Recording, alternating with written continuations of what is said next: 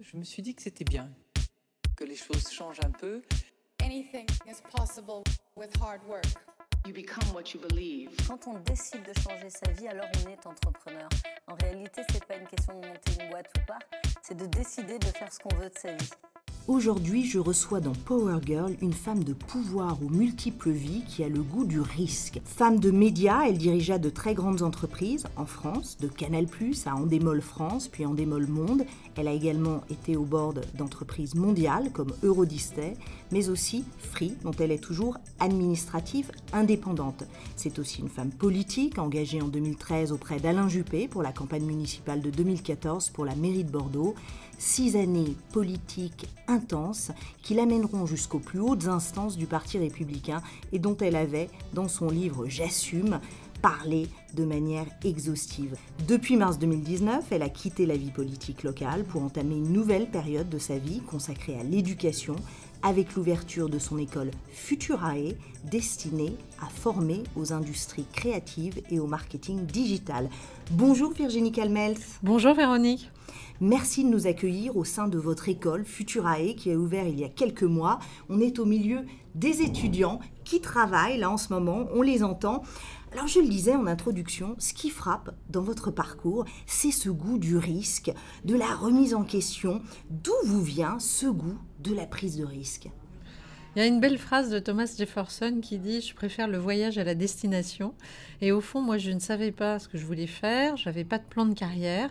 J'ai eu plein d'opportunités. J'ai eu la chance d'avoir des responsabilités jeunes. Et en fait, j'aime bien me remettre euh, en cause. J'aime bien aussi découvrir des nouvelles choses. Si euh, j'avais pu, j'aurais adoré avoir plein de vies pour avoir plein de métiers différents.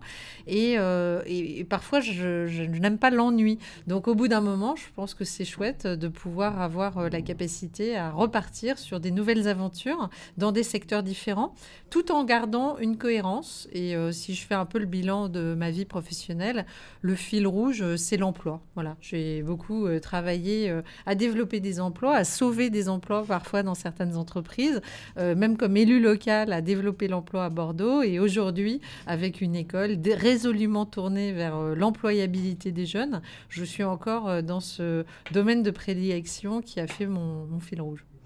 Alors, vous le dites, pas de plan de carrière, mais tout de même, quand on regarde votre parcours, vous le disiez, très vite, très jeune, vous avez eu des responsabilités. Euh, on, remarque quand même une ambition et on a envie de vous demander, mais d'où vient-elle? Euh, Qui était la petite fille Virginie Calmels? Bon, comme beaucoup de femmes, euh, on a parfois un besoin de se légitimer. Donc, il y avait le besoin, bah, sans doute, de faire la fierté de ses parents, d'être plutôt première de la classe. après, l'ambition, c'est amusant parce que dès que vous avez des responsabilités, on pense que vous avez une ambition démesurée. c'est pas forcément le cas. moi, c'est plutôt été euh, le fait d'atteindre mes objectifs, de dépasser mes objectifs ou, d'atteindre des résultats qui ont fait que j'ai été promue. Mais je suis rarement allée revendiquer ou demander. Ça s'est fait parce que je crois euh, euh, à la confiance qu'on a pu mettre en moi et j'ai voulu être à la hauteur de cette confiance en délivrant des résultats. j'ai une ambition en revanche, c'est de faire, d'être utile. Je pense que comme beaucoup de personnes, je partage cette volonté d'être un peu en quête de sens. Et plus je vieillis, plus je me dis que ce que je dois faire doit avoir du sens. Et puis, euh, j'ai eu la chance, effectivement, de rencontrer euh, des personnes euh, hors normes et qui m'ont, donné ma chance très jeune. Après, quand vous êtes numéro un, bah, vous volez de vos propres ailes et cette envie de se réinventer, de, de faire des choses qui puissent être utiles petite volonté de vouloir changer le monde, comme tous les entrepreneurs au fond, et puis d'apporter sa pierre à l'édifice dans un monde qui est, qui est complexe et, où on se dit que si on peut être utile. Voilà, c'est la, c'est à la fois dans ma vie professionnelle et dans ma vie personnelle, parce que vous savez, quand on est femme, quand on est mère de famille, on a aussi envie de transmettre et, et, de donner euh, le plus de chances possible à ses enfants. Et donc c'est, c'est ce moteur-là qui a fait que j'ai eu euh, un parcours assez riche. Alors vous avez cité cette phrase, cette expression plutôt, dame de fer. Je crois que c'était euh, euh, dans un article de l'Express qui parlait de vous, fer. Vous êtes une doueur. Dame de fer, F-A-I-R-E. F-A-I-R-E, une doueur. C'est pour ça que je, traduisais en anglais. Euh, vous avez été très jeune, hein, vous le disiez, à des postes à responsabilité, donc chez Canal+, puis chez Endemol, France, puis Monde. Mais malgré tout, on a envie de vous demander qu'est-ce qui vous a permis, très vite, très jeune, d'accéder à ces postes? Parce que certes, il y a la compétence, il y a le, le faire, le fait de, de bien faire, mais vous le savez, la, vie des femmes est euh, faite de plafonds de verre qu'on doit traverser. On a l'impression, en regardant votre parcours, que ça, vous ne l'avez pas connu. Euh, plus je travaille, plus j'ai de la chance, disait Thomas Jefferson. Et donc c'est un bon résumé euh, de mon parcours, c'est-à-dire euh, sans doute beaucoup de travail à un moment donné et, aussi beaucoup de chance, parce que vous pouvez beaucoup travailler si on ne reconnaît pas vos mérites, bah, vous aurez plus de difficultés. Puis après c'est les opportunités de la vie. Vous êtes souvent propulsé à certains postes aussi parce que bah, il y a des évolutions. Moi chez Canal+, je suis arrivée comme directrice financière. Un an plus tard, j'étais directrice générale adjointe parce qu'il y avait eu un changement de direction. Et un an plus tard, j'étais directrice générale déléguée parce que là encore, il y avait un changement. Donc parfois, il y a aussi la vie qui vous ouvre certaines portes. C'est pour ça que la chance fait partie, euh, me semble-t-il, euh, de, du, on, le dit, euh, du talent. hein. Il n'y a pas que du travail ou que du talent, il y a, il y a aussi de la chance. Donc c'est la combinaison de tout ça qui a fait que j'ai eu beaucoup de chance, mais j'ai aussi beaucoup travaillé. Oui, la chance, on la sent à chaque fois. Et puis, on sent autre chose hein, dans votre livre, J'assume. Euh, vous parlez à un moment donné de votre rencontre avec Alain Juppé. Vous aviez un engagement, une envie de vous engager à un moment dans votre vie. Et vous avez dit, c'est peut-être le moment, ça arrive, il y a peut-être une raison pour laquelle ça arrive, c'est peut-être le bon moment. Donc vous avez, au- au-delà de cette euh, volonté de faire et, finalement, et ces récompenses que vous pouvez avoir à travers ce travail dont vous parlez, euh, il y, a, cette chance qui vous permet aussi de prendre des décisions, enfin en tout cas ces opportunités du moment qui vous permettent de prendre ces des décisions. euh, Dis- disons que j'ai su saisir certaines opportunités parce que, en l'occurrence, au moment où Alain Juppé euh, me propose de venir le rejoindre comme premier adjoint dans son équipe municipale, je ne n'imagine pas un seul instant à faire de la politique à ce moment-là. J'ai toujours aimé la politique, j'adore l'engagement, euh, ça me passionne, mais je pensais le faire beaucoup plus tard et notamment quand mes enfants seraient beaucoup plus grands. Donc c'était pas vraiment une volonté, c'est une proposition qui me fait à un moment où je suis au contraire en train de faire un LBO dans les médias, donc vraiment j'avais pas normalement ni la disponibilité ni l'envie à ce moment précis. Mais c'est là où effectivement ça dépend des tempéraments. Bah, moi j'ai ce tempérament à me dire si je dis non je le regretterais. Parce que c'était Alain Juppé, parce que c'est Bordeaux, la ville où je suis née, où mon père est enterré, où ma sœur euh, et mon beau-frère et, donc ma famille vit. Et du coup, je me suis dit, je peux pas dire non. Et pourtant, c'était absolument pas euh, prévu. Et c'est peut-être aussi ça qui a fait que j'ai eu euh, de, belles opportunités, c'est qu'en même temps, j'ai su les saisir. Donc, à certains moments, ça peut bouleverser des vies que de se dire, bah, je quitte tout, parce que là, en l'occurrence, j'allais faire un LBO dans les médias à, à 500 millions. euh, et j'ai dit. hein. euh, Donc c'était pas loin. C'était le magazine Sud-Ouest. alors, Sud-Ouest m'avait été proposé, mais c'était pas ce, ce, ce, ce LBO-là. Euh, En l'occurrence, j'avais étudié le dossier Sud-Ouest, mais c'était plutôt en parallèle. Non, là, c'était vraiment pour construire un groupe d'audiovisuel euh, dans ce que je connaissais bien, dans la production audiovisuelle, en mariant une société française et une société hollandaise, dont j'aurais été à la tête de ce groupe. Et j'avais un fonds qui s'appelle Charterhouse, un fonds anglais, qui était prêt euh, à me financer pour euh, cette acquisition. Donc, j'ai dit, écoutez, vous allez rire, mais je vais arrêter le LBO et je vais euh, partir à Bordeaux comme première adjointe au maire de Bordeaux. Donc, c'est vrai que c'est aussi la volonté de ne pas avoir un parcours trop linéaire et d'être à certains moments capable d'abandonner quelque chose pour dire, OK, là, je ne peux pas euh, euh, dire non, je, ne- veux pas vivre de regrets. Et comme j'aime la politique, comme c'est Bordeaux, comme c'est Alain Juppé, je dis oui, quitte à bouleverser un peu le parcours qui était initialement prévu. Pourquoi malgré tout l'engagement politique? Quelle était la volonté euh, dès le départ, puisque c'était bien avant même euh, euh, la demande d'Alain Juppé Pourquoi un jour vouloir s'engager en politique quand on a un parcours entrepreneurial de femme dans, dans le business aussi important? Moi, c'est une passion que j'ai depuis que je, suis enfant. hein. Quand je regardais la télé, euh, j'avais 10 ans, je regardais L'heure de vérité. euh, C'était mon émission culte. J'ai toujours aimé ça. J'aime le débat d'idées. Euh, J'aime l'engagement, qui n'est pas forcément l'engagement en politique, mais en tout cas, euh, j'ai fait 10 ans de caritatif en parallèle de mes fonctions chez Canal ou chez Endemol euh, dans le domaine de l'insertion. Donc là encore, on était dans, l'emploi. Euh, parce que je pense que bah, j'ai eu de la chance, voilà, j'ai eu beaucoup de chance. Je suis quelqu'un qui croit au travail au mérite et qui se dit que si on peut rendre un peu à la société de ce qu'elle nous a donné, c'est formidable. Et puis parce que j'ai un tempérament à être plus acteur que spectateur. Donc au lieu de tempêter devant ma télé, en me disant oh là là, quelle catastrophe. Euh, euh, on a envie à un moment donné d'agir euh, à son niveau, quel que soit son niveau d'ailleurs. donc j'avais envie, et comme Alain Juppé me l'a proposé à ce moment-là, je me suis dit que ce qui me paraissait être quelque chose qui m'attirait en termes de, d'intérêt, de, parce que c'est du débat d'idées, parce que ça touche énormément, c'est extrêmement vaste en termes de... On ne fait pas le tour hein, en politique, vous touchez à tellement de sujets complexes qu'en fait, vous pouvez pas vous lasser parce que vous ne faites jamais le tour.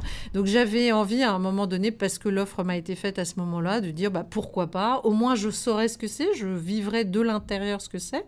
Et puis euh, là encore, ne pas vouloir avoir euh, de regrets de, ne pas être passé à l'action goût du risque, vous l'avez, hein, on le disait, et vous l'avez d'autant plus en politique parce que c'est un milieu quand même, et vous le décrivez dans votre livre, très sexiste. Vous allez vous prendre, vous en prendre pardon de l'expression, mais plein la figure. Hein. Vous arrivez comme ça dans ce milieu plutôt masculin. Comment vous l'avez vécu et comment vous l'avez géré?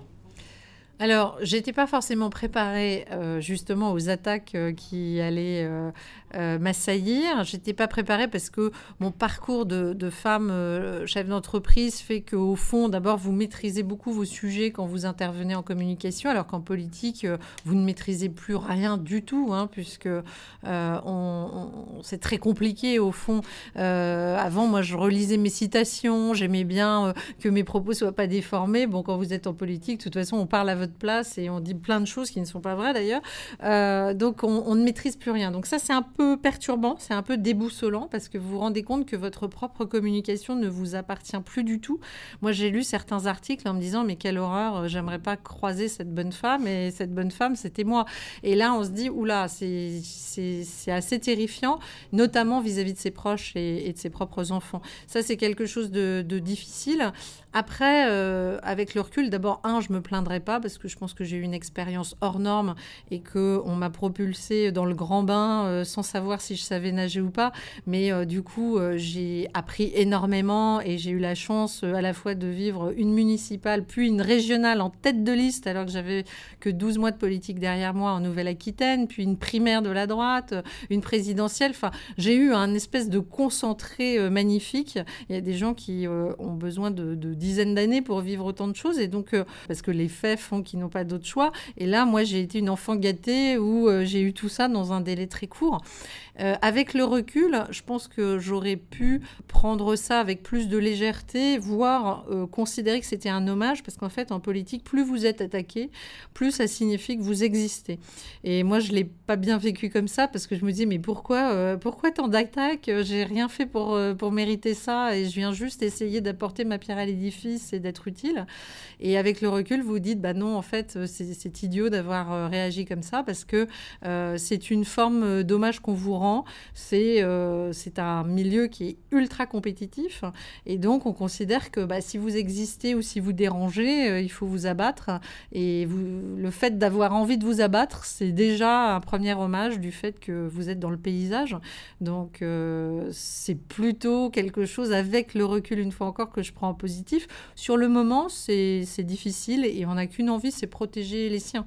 une fois encore, je, suis mère de famille avec des, j'avais des enfants, enfin qui sont toujours pas très âgés, mais qui étaient en bas âge au moment où, je m'engage en 2014, euh, c'est pas facile de concilier sa position de mère de famille. on se dit, oula, on n'a pas envie que ses enfants trinquent entre guillemets. Voilà. Après, je suis d'accord pour dire que c'est un milieu très machiste, mais il faut aussi euh, euh, se dire que ça peut être un atout d'être une femme dans cet environnement-là, parce que justement, bah, j'aurais probablement pas eu les mêmes opportunités si je n'avais pas été une femme. Mm. Qu'est-ce que vous gardez de cette période-là, en positif et en, négatif? Qu'est-ce que vous gardez? Oh bah, je garde d'abord euh, des rencontres euh, humaines extraordinaires parce que la politique, ce qui est vraiment euh, formidable, c'est que vous êtes au contact de personnes que vous n'auriez peut-être pas rencontrées dans un autre contexte. vous êtes au contact de personnes qui n'ont absolument pas la même vie que vous, qui n'ont pas le même parcours, qui n'ont pas le même environnement. Donc ça, c'est une richesse incroyable. Et euh, moi, j'ai adoré euh, le contact avec des personnes, euh, une fois encore, qui ne sont pas du tout... enfin, on n'a pas la même vie, on n'a pas les... Par exemple bah, un militant à Bordeaux qui faisait ma campagne ou pour les régionales, ou vous avez des gens qui sont dans des univers totalement éloignés. Moi, je beaucoup, c'est la première région agricole de France, euh, la Nouvelle-Aquitaine. J'ai rencontré des gens d'une authenticité, d'une, voyez, qui sont des gens vrais, authentiques, sincères, qui sont prêts à bouger euh, les montagnes pour vous, pour que vous soyez élu. Euh, tout ça, évidemment, bénévolement, simplement par, par conviction, par engagement, qui vous pousse, qui vous qui, vous porte en fait à tous les sens du terme. C'est extraordinaire. Et ça, c'est des vraies belles rencontres. Pourquoi? Parce que euh, moi, je crois, euh, je crois à l'authenticité. Je crois vraiment que c'est une caractéristique. Euh, on peut ne pas être d'accord, on peut avoir des, visions différentes, mais, mais, moi, je déteste les gens qui jouent des rôles. Je pense qu'il faut assumer qui on est, ce qu'on est, d'où on vient, ce qu'on pense. Et la politique de terrain, ça, c'est absolument génial. Puis ça m'a aussi fait prendre conscience. un, je savais que j'étais plutôt privilégiée mais, mais ça m'a fait prendre conscience. Vous voyez pourquoi j'ai monté une école? Parce que j'ai touché plus euh, qu'avant du doigt euh, le problème du chômage des jeunes. Un jeune sur quatre au chômage en France, c'est colossal, c'est un vrai sujet. Et qu'est-ce qu'on peut faire pour lutter contre ça? C'est ce qui m'a donné vraiment envie de, euh, de, de, monter cette école. Et, qui est encore en construction, puisqu'on entend, voilà. bah parce qu'on s'agrandit, on s'agrandit. Alors, euh, alors il y a des travaux, mais euh, mais c'est vrai que c'est vraiment extrêmement exaltant. Euh, et du coup, moi, pour moi, c'est une aventure formidable, passionnante, où j'en retire essentiellement du positif.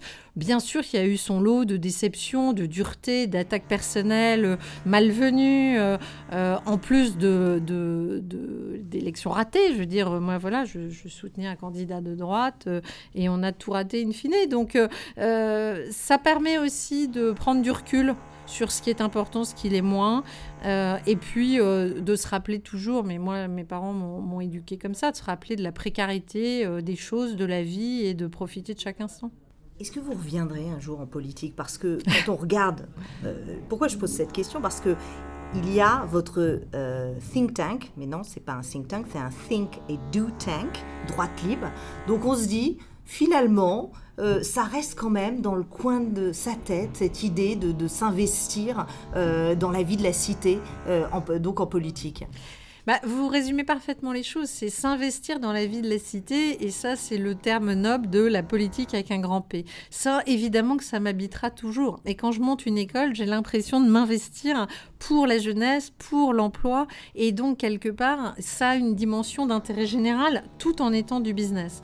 Donc, je pense qu'au fond, euh, et je crois d'ailleurs que la politique va continuer à s'opérer de façon extrêmement différente. Et que beaucoup d'acteurs, euh, de la, dit de la société civile font en fait de la politique. Un entrepreneur, il veut changer le monde et il peut agir sur, euh, sur le monde autant, sinon plus, qu'un politique. Donc je pense que cette dimension-là, elle m'habitera toujours. Est-ce que revenir dans l'arène politique au sens politicien du terme, aujourd'hui, c'est pas du tout dans mon, dans mon environnement et dans, dans ma volonté. Après, euh, j'aurais tendance à dire qu'il faut jamais dire jamais parce que la vie m'a appris à être humble par rapport, euh, voyez, à mon parcours. Euh, j'ai fait plein de choses que j'aurais même pas imaginé un jour faire. donc, il faut jamais dire jamais. Mais je crois beaucoup à un engagement citoyen politique différent. Je pense qu'il y a plein de gens qui s'engagent dans l'associatif et qui ont un rôle politique au sens noble du terme. Je pense que quand euh, vous vous engagez dans l'éducation, pour moi, c'est une des, mères des réformes à mener en France. C'est l'avenir de notre euh, jeune génération, c'est l'horizon. Euh, vraiment, ça, peut transformer une génération et transformer un pays. Donc, je pense qu'on peut être utile et agir pour le bien des citoyens en dehors même du champ politique. Et puis moi, j'étais une femme qui était absolument pas encartée. J'avais jamais euh, été dans un parti politique. Euh, du coup, j'étais un peu, euh, comment on va dire, un ovni dans, dans... Et je pense que l'engagement politique est noble et, j'ai vu ce que c'était. C'est difficile et moi je rends hommage aux politiques. Je ne suis pas du tout dans ce politique bashing. Euh, mais je pense qu'on peut aussi faire de la politique euh, différemment à d'autres, voilà, que beaucoup, beaucoup de gens en font finalement, comme Monsieur Jourdain euh, faisait de la prose sans le savoir. Alors justement, de la politique, votre manière de faire de la politique, ça a été d'ouvrir cette école en euh, octobre 2020, une école dédiée aux industries créatives et au marketing digital, Futurae. Qu'est-ce qui vous a poussé à ouvrir une école et de devenir entrepreneur? Vous le disiez, votre envie d'éducation, mais vous ne venez quand même pas du tout de cet environnement. Là encore, le goût du challenge, le goût du risque? Le goût du challenge, le goût d'être utile et puis surtout euh, le constat euh, qu'au fond, on a euh, un jeune sur quatre au chômage, je le disais tout à l'heure, des entreprises qui, elles, ont envie de recruter et pour beaucoup qui ont des offres d'emploi qui ne sont pas pourvues. Pourquoi? Faute de compétences. C'est-à-dire qu'ils n'arrivent pas à trouver des personnes qui sont formées aux compétences dont ils ont besoin. Donc, l'idée a été euh, très simple. Hein. Euh, être entrepreneur, ça, c'était euh, une volonté que j'avais déjà, puisque j'ai abandonné ce projet en allant à Bordeaux, j'ai abandonné mon LBO, mais globalement, j'avais déjà ça qui me, qui me titillait. Mais là, l'idée de dire, bon, euh, au fond, j'ai pas fait tout ce que j'ai fait par hasard. J'adore le business et j'adore la politique. Donc, j'avais besoin d'un projet qui ait du sens. J'avais besoin d'un projet qui soit, en fait, à, la croisée des chemins entre l'intérêt général et le business. Et là, assez naturellement, arrive l'éducation parce que c'est exactement euh, un des secteurs dans lequel vous pouvez euh, être à cette croisée des chemins. Et puis, comme je vous le disais tout à l'heure, il y a un mot-clé pour moi, c'est la transmission. Je pense que c'est fondamental, que c'est passionnant euh, et c'est ce que j'ai eu envie de faire en montant cette école, en disant j'ai la chance d'avoir un réseau, j'ai la chance d'avoir construit euh, euh, dans le passé des connexions avec des personnalités incroyablement inspirantes qui, peuvent apporter énormément à ces jeunes. Et donc mettre à profit mon réseau pour ces jeunes, c'est aussi ma pierre à l'édifice. Moi, je me dis que l'égalité des chances, c'est ça aussi. Quand on vient pas d'un milieu qui connaît l'entreprise ou, ou quand vous n'avez pas un réseau, c'est beaucoup plus difficile pour trouver des stages ou trouver des emplois. Euh, moi, mon objectif, et ça c'est un peu mon, mon engagement politique, c'était vraiment de se dire qu'il faut... Moi, je crois vraiment à l'égalité des chances, je crois à l'ascenseur social, je crois au travail et au mérite. Et là, l'envie de dire, ben voilà, un jeune, quel que soit son milieu d'origine, on va essayer de lui apporter évidemment toute la compétence technique nécessaire, mais pas que, le savoir-être et le réseau en, euh, en pouvant rencontrer des grands chefs d'entreprise inspirants, en en ayant des, cours qui sont donnés par des professionnels, comme ils le feraient avec un stagiaire ou un nouvel embauché, en fait, c'est déjà leur mettre un pied dans l'entreprise. Et du coup, c'est leur donner cette égalité des chances, euh, parce que là encore, euh, ils auraient peut-être eu du mal. Vous voyez, euh, un fils d'agriculteur de la Creuse, c'est pas forcément évident pour rencontrer Xavier Niel, patron fondateur du groupe Iliad. Donc, s'il peut le faire ici, bah, moi, je serais contente. Et je me dis que c'est un win-win deal parce que Là encore, quand vous êtes dirigeant ou quand vous avez, quelle que soit votre expérience, vous êtes très heureux de transmettre et d'en faire bénéficier des jeunes. Donc c'est dans les deux sens. Les jeunes sont très heureux de rencontrer ces personnalités-là, mais à l'inverse, ils m'ont tous dit oui parce qu'ils sont heureux aussi de transmettre, d'aider, euh, d'inspirer une nouvelle génération qui vit dans un monde qui n'est pas simple. Alors avant de, de, comprendre un peu comment fonctionne cette école, moi, je voulais vous interroger sur le titre Futurae. Ça veut hein, dire avenir en latin. non, mais qui est tiré de, Futura. Hein. Futura, c'est du féminin, pluriel.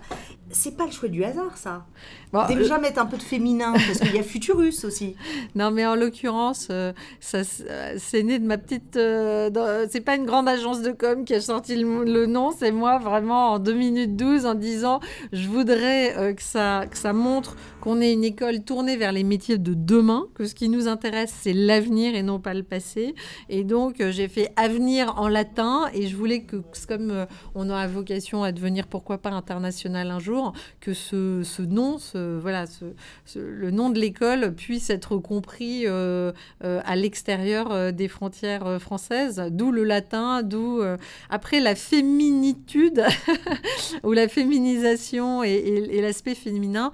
Oui, ça, je crois que de toute façon, il faut encore, moi, je crois qu'il faut assumer qui on est et jamais se renier. Moi, je suis une femme, je l'assume complètement. Et si parfois je peux avoir des valeurs plus féminines, même au sein de, de mon mode de management ou de vision, bah tant mieux.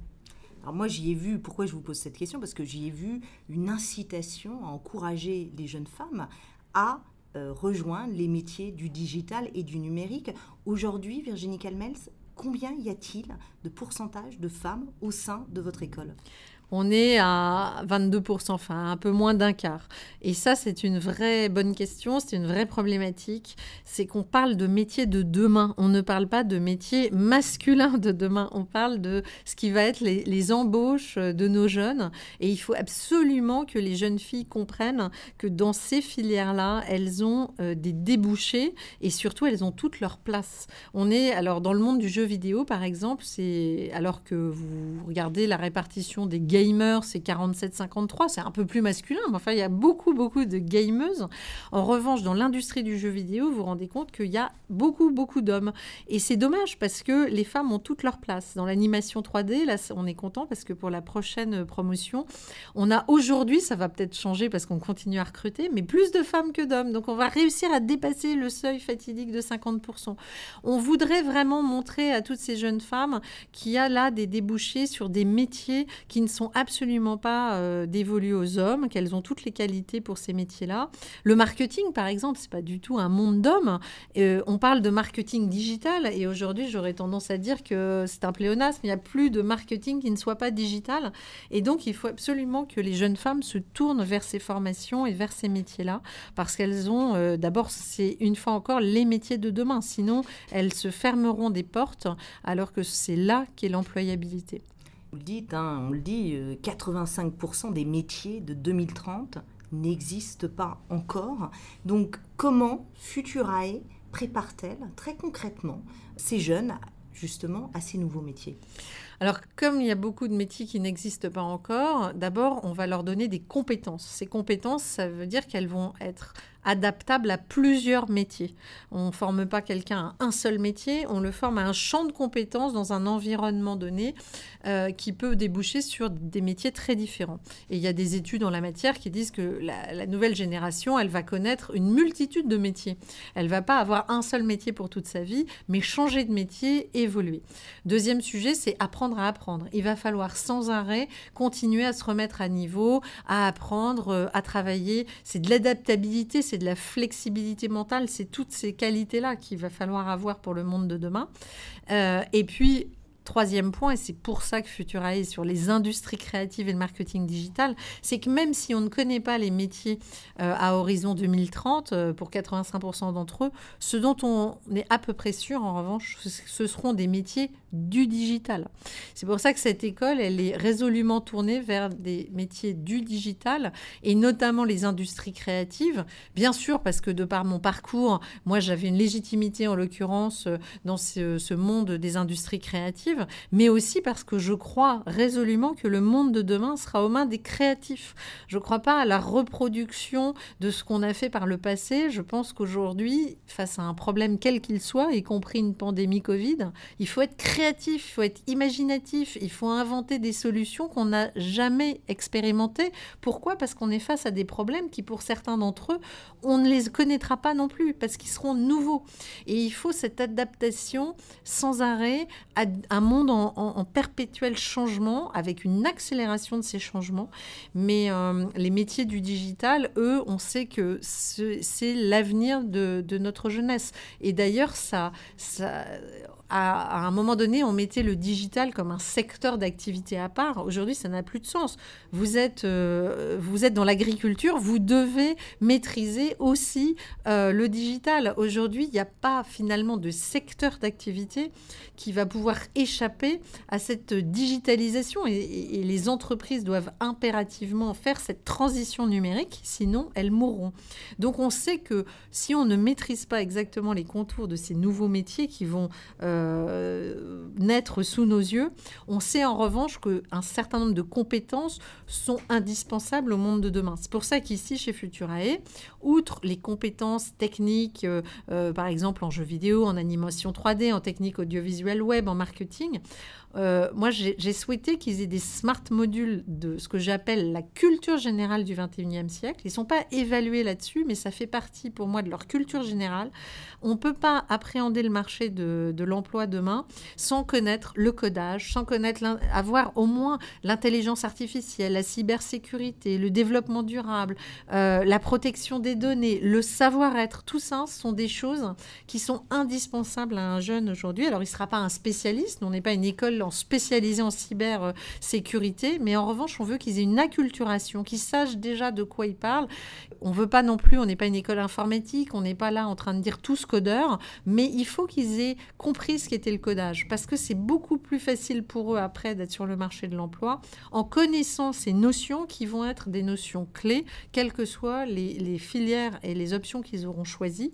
Ils n'en feront pas leur métier, mais en revanche, ils auront déjà cette acculturation à ces données clés ce que j'appelle la culture générale du 21e siècle, parce que nous, notre génération, n'avait pas forcément besoin de ça il y a quelques années. Aujourd'hui, c'est un prérequis et ça me paraît être clé pour eux, pour le monde de demain. Alors, vous tablez aussi sur un recrutement différent de ce qui se fait encore aujourd'hui. Hein, vous êtes issu vous-même hein, euh, d'un mode de sélection assez classique, ah école de commerce, euh, MBA à l'INSEA, donc recrutement par dossier, etc. Donc, ce mode de sélection, chez vous, il est totalement différent. Parlez-nous de cela. En fait, le système des grandes écoles, alors moi, effectivement, j'en suis issue, j'en ai fait deux. Euh, j'ai fait en plus l'expertise comptable, mais euh, euh, c'est un système très français, déjà, il faut pas l'oublier, très français qui, qui a ses plus et c'est moins, mais, mais bien évidemment, on n'est pas du tout en compétition avec les grandes écoles et, je pense que euh, c'est un autre mode, un autre processus qui va bien à... Enfin, moi, ça m'allait très bien, mais, mais, mais sauf que là, ça parle à, un pouillème euh, de nos jeunes. Moi, mon objectif, il était au contraire de s'intéresser à tous les autres. C'est-à-dire, euh, aujourd'hui, on a des générations qui partent à l'université dans des filières qui, pour beaucoup, malheureusement, vont les mener droit au chômage. Et c'est ça, mon enjeu, c'est de dire, euh, on a là, on, on, recrute pas nous des mentions très bien au bac. Euh, s'ils ont mention très bien, on les accepte aussi. Mais c'est pas c'est pas notre sujet, c'est pas notre façon de recruter. Notre façon de recruter, c'est des tests cognitifs, c'est de travailler d'abord leur potentiel en disant c'est plus votre potentiel d'avenir qui nous intéresse que votre passé. Vous avez pu être un élève pas forcément brillantissime, euh, euh, pas avec forcément des très bonnes notes, et pour autant avoir un potentiel incroyable, et même peut-être pas encore évalué, parce que justement, dans tous ces métiers de la créativité, euh, de, de, des industries créatives en général, vous n'êtes pas exactement sur le moule français des compétences à acquérir et sur lesquelles vous êtes évalué.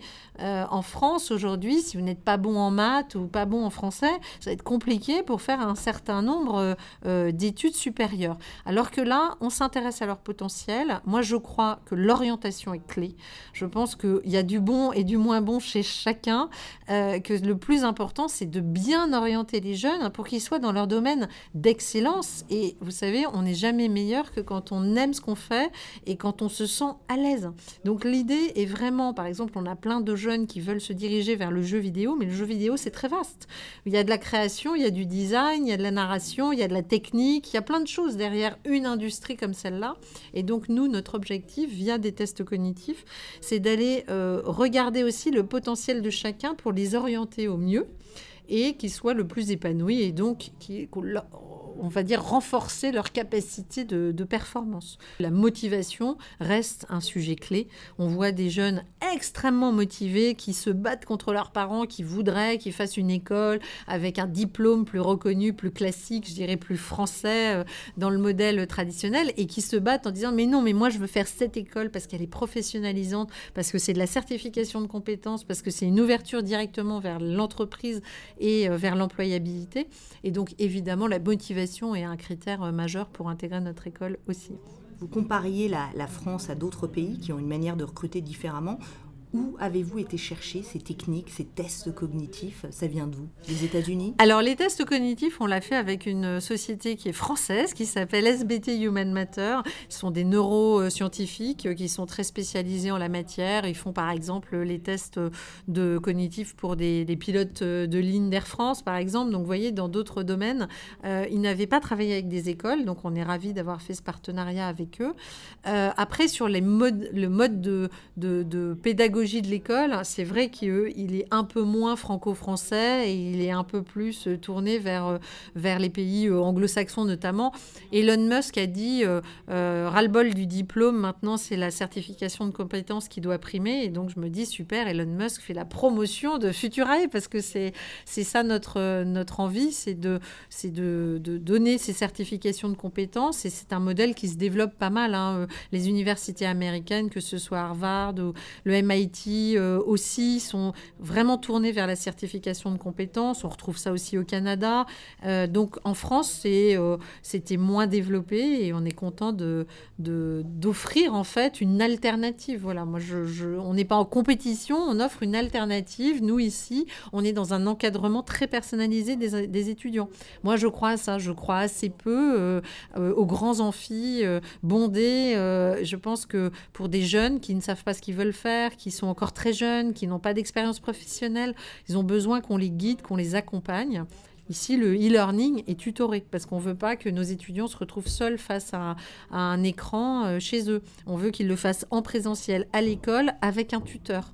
Euh, et des cours. Moi, je crois aussi beaucoup au présentiel, même si on a été obligé, euh, comme tout le monde, de se former à d'autres nouveaux outils.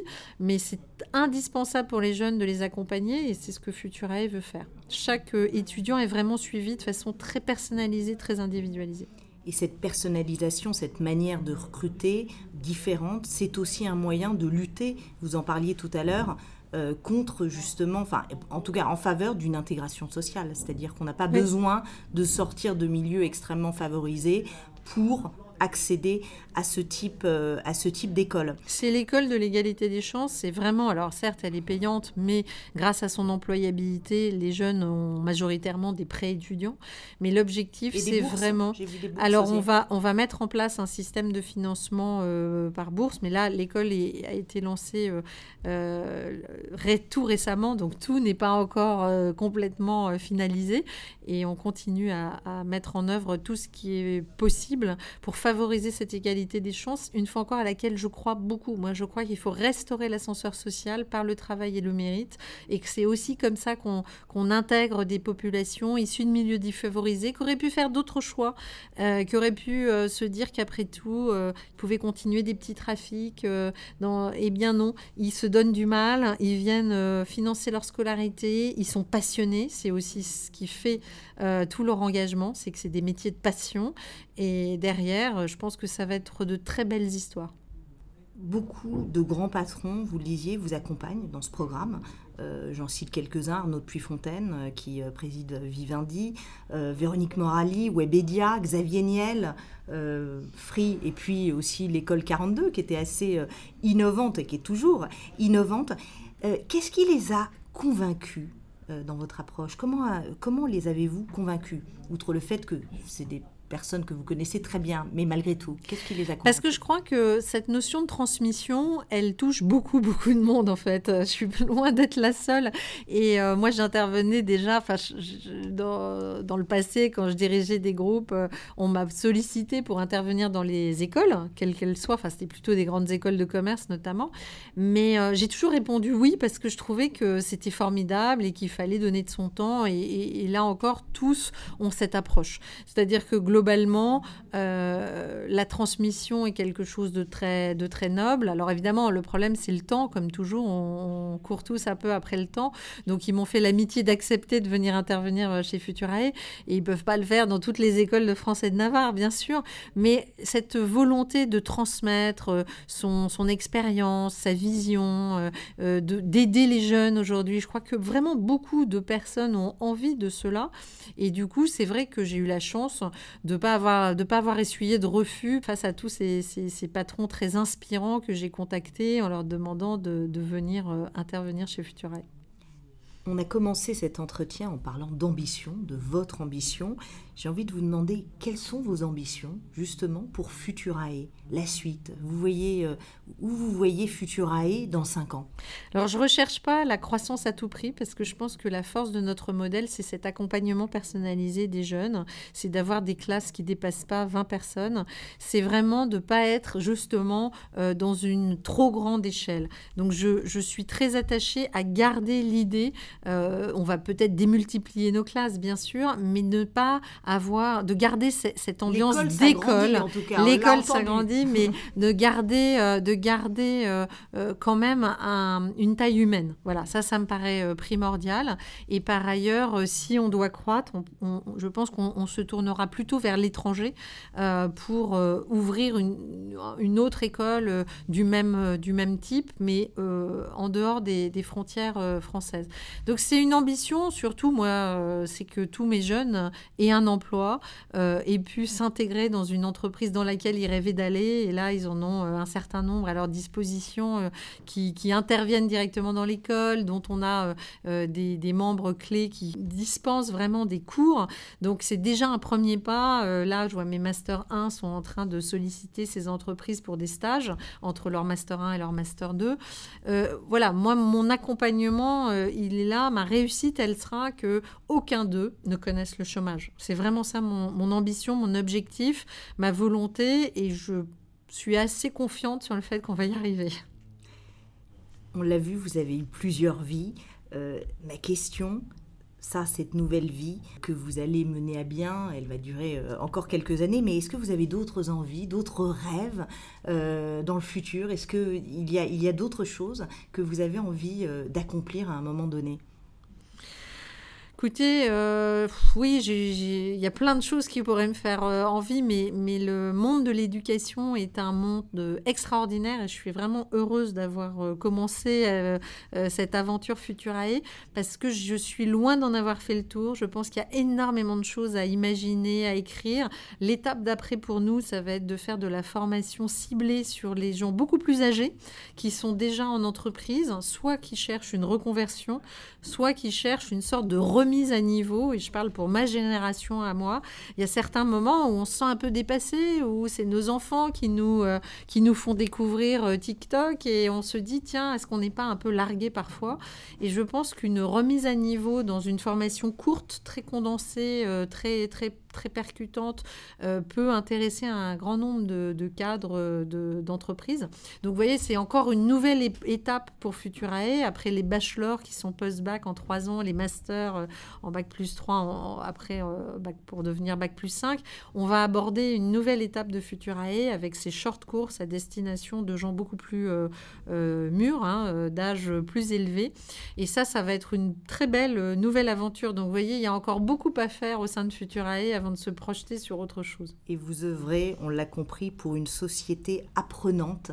Hein. Mhm. C'est cela aussi euh, l'enjeu, former, euh, former aussi euh, les personnes qui sont encore en activité et qui ont besoin de continuer à apprendre. Merci beaucoup Virginie Calmels pour cet entretien et on va suivre évidemment l'aventure Futurae. Merci. Vous venez d'écouter Power Girl, le podcast by Business au féminin. Et pour nous suivre, rendez-vous sur businessauféminin.com et sur nos réseaux sociaux. À très bientôt.